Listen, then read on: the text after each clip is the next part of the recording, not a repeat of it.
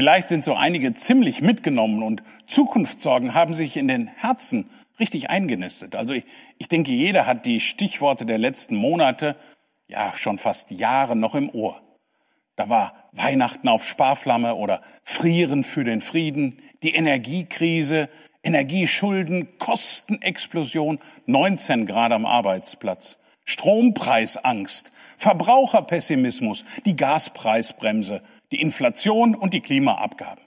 Fest steht, wir müssen sparen, denn keiner weiß ja, was da noch so aus Berlin alles auf uns zukommt. Das Leben wird teurer und teurer und, richtig, nochmals teurer.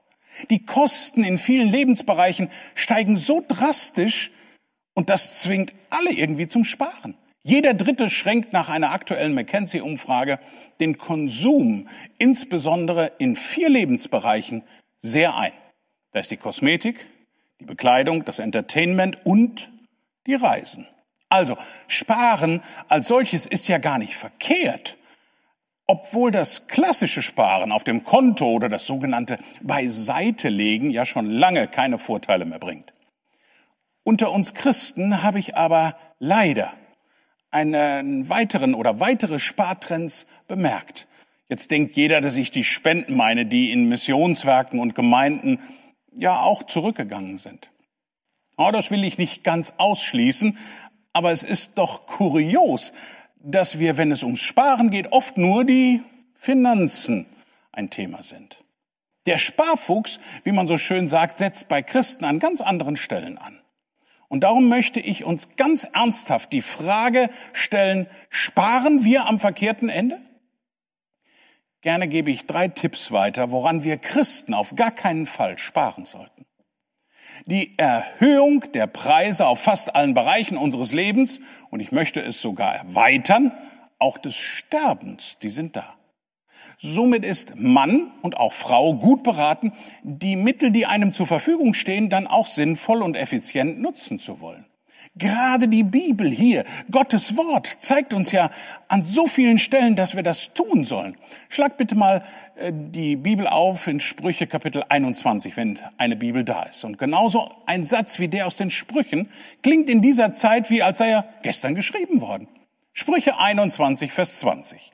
Im Haus des Weisen ist ein lieblicher Schatz und Öl, aber ein Narr, der verschlemmt es. Also, alle sprechen ja momentan von Nachhaltigkeit. Wenn etwas angeschafft wird, dann muss das nachhaltig sein. Das ist der Werbeslogan, der immer häufiger kommt bei so vielen Produkten. Ja, sogar seit 2022 werden Fernsehproduktionen unter dem Green Shooting hergestellt und auf einmal kommt mitten im Tatort oder bei den Bergrettern oben rechts so eine Einblendung, klimaschonend hergestellt. Bei uns Christen ist das Effektivste, was wir tun können, zuerst einmal der Gang zu dem, der alles im Griff hat. Und deswegen mein erster Tipp, spar nicht an der Zeit mit Gott und seinem Wort. Die Bibel ist doch das einzige Buch, das uns den Spiegel vorhält und gleichzeitig eine Lösung hat, die wirklich hilft. In Sprüche 23, Vers 23 heißt es, kaufe weit und verkaufe sie nicht. Weisheit und Unterweisung und Einsicht. Lügen, die bekommt man heute umsonst, sogar frei Haus geliefert. Sie sind billig und überall massenweise zu haben. Doch für die Wahrheit dagegen muss man quasi immer einen Preis zahlen. Unweise, nicht durchdachte Entscheidungen sehen wir jeden Tag, besonders in der Politik oder in der Werbung. Ihr wisst ja, das Markenzeichen des Satans sind Halbwahrheiten. Das Markenzeichen der Bibel ist die Wahrheit. Wahrheit und Weisheit. Und das meint die Erkenntnis, was im Sinne Gottes gut ist, bekommen wir, wenn wir in die Bibel hineinschauen. In 2 Timotheus 3, Vers 16 und 17 heißt es, alle Schrift ist von Gott eingegeben und nützlich zur Belehrung und zur Überführung, zur Zurechtweisung, zur Erziehung in der Gerechtigkeit, damit der Mensch Gottes ganz zubereitet sei, zu jedem guten Werk völlig ausgerüstet. Uns fehlt schlichtweg die Ausrüstung in diesen chaotischen, angstmachenden Zeiten, wenn wir nicht die Bibel lesen. Wir müssen uns nicht wundern, wenn wir den Eindruck haben, dass wir wenig mit Jesus erleben oder sogar an ihm zweifeln, wenn wir sein Wort nicht lesen. Wenn wir die Bibel lesen, fällt uns doch auf, was für moderne theologische Lügen wir im Alltag alle so schlucken und uns teilweise auch selber auftischen. Wie größenwahnsinnig muss man eigentlich sein, zu denken, Gottes Wort würde sich dem aktuellen Trend anpassen? Wenn wir unser Denken, Fühlen und Handeln nicht von der Bibel hier prägen lassen, dann wird es jemand anders tun. Nicht erst die Bibel lesen, wenn Probleme auftauchen, sondern schon vorher ein stabiles Fundament schaffen, das ist angesagt. Im Bibelurlaub oder im Gottesdienst, da sparen wir nicht an der Zeit mit Gottes Wort. Aber wie steht es um unsere Großzügigkeit und Nächstenliebe denn im Alltag? Und da hakt mein zweiter Tipp ein. Spar nicht am Gutes tun. Ganz am Ende der Abschiedsrede an die Ältesten von Ephesus in Apostelgeschichte 20 spricht Paulus diesen gefährlichen Spartrend auch an. Er erinnert die Ältesten an ein Zitat von Jesus. Apostelgeschichte 20, Vers 35. Mit meiner ganzen Lebensführung habe ich euch gezeigt, dass wir Arbeit und Mühe nicht scheuen dürfen. Denn dann können wir den Bedürftigen helfen, wie es unsere Aufgabe ist. Denkt immer an die Worte, die Jesus, der Herr, selbst gesagt hat. Auf dem Geben liegt ein größerer Segen als auf dem Nehmen. Gutes tun meint nicht ein scheinheiliges Gutmenschentum. Jesus war kein guter Sozialreformer oder ein großzügiger Gönner. Nein, nein, nein, nein. Er war ein Allesgeber. Er gab sogar sein Leben für uns hin, damit wir eine Beziehung zum Vater haben können. In 1. Johannes 3, Vers 16 bis 18 heißt es, daran haben wir die Liebe erkannt, dass er sein Leben für uns hingegeben hat. Auch wir sind es schuldig, für die Brüder das Leben hinzugeben.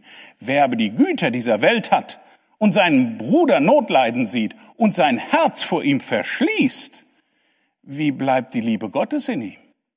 Meine Kinder, lasst uns nicht mit Worten lieben, noch mit der Zunge, sondern in Tat und Wahrheit.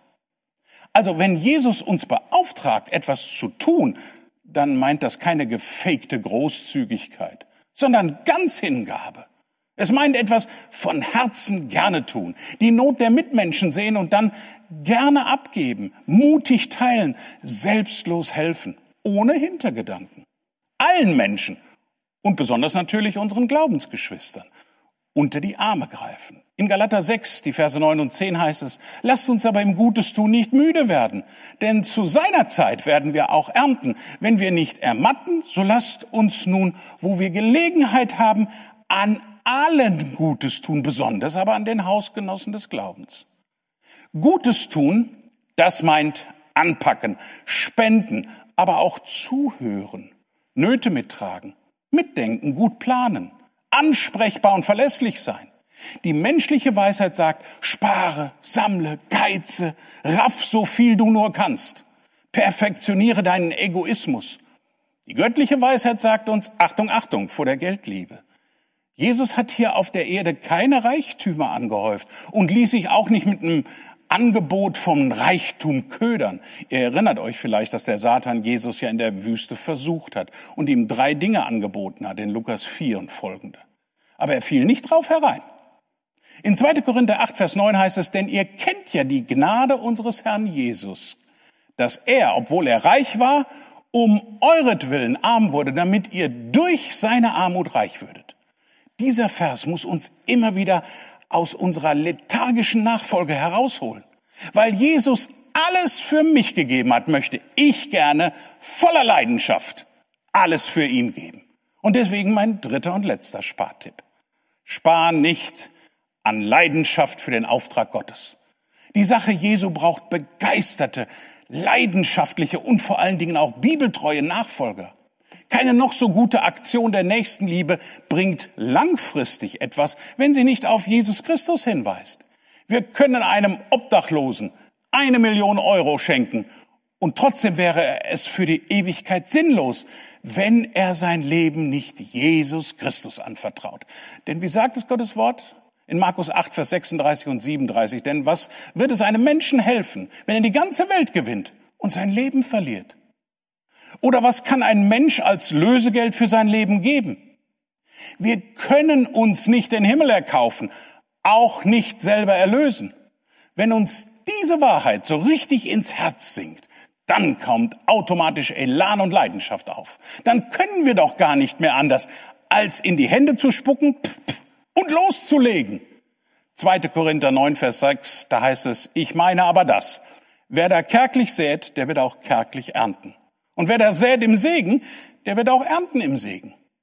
Wir denken ja immer wieder, es ist so schwer, Leidenschaft für Jesus und seinen Auftrag zu haben, weil wir ihn ja so nicht live sehen können. Aber machen wir uns doch nochmal bewusst, wie viele Register er in unserem Alltag zieht, um uns die Leidenschaft neu zu entfachen. Er ist 24 Stunden ansprechbar, jederzeit. Und in jeder Not können wir direkt ihn ansprechen. Wir können beten. Er spricht konkret durch die Bibel in unser Leben hinein. Er ermahnt, überführt, ermutigt, tröstet und besänftigt uns. Er hat uns den Heiligen Geist geschenkt, der uns lehrt, erinnert und in alle Wahrheit leitet und im Gebet dann auch vertritt vor ihm. Er als heiliger, allmächtiger Gott, der das gesamte Universum geschaffen hat, greift in unser kleines Leben hinein. Wir alle können Situationen beschreiben, wo Gott uns bewahrt, geholfen hat. Wenn das nicht unsere Leidenschaft weckt, anderen von ihm zu erzählen, ja, was denn dann? Er, der nicht lügt, hat uns das ultimative Versprechen gegeben, uns zu sich zu holen. Hört sich das alles so an, als sei der Herr ein Sparfuchs in der Beziehung zu uns? Also, ich denke nicht. Und darum seien auch wir nicht dumm, indem wir am verkehrten Ende sparen. Sparen wir nicht an der Zeit mit Gott und seinem Wort. Sparen wir nicht am Gutes tun. Und sparen wir nicht an der Leidenschaft für den Auftrag Gottes. Amen.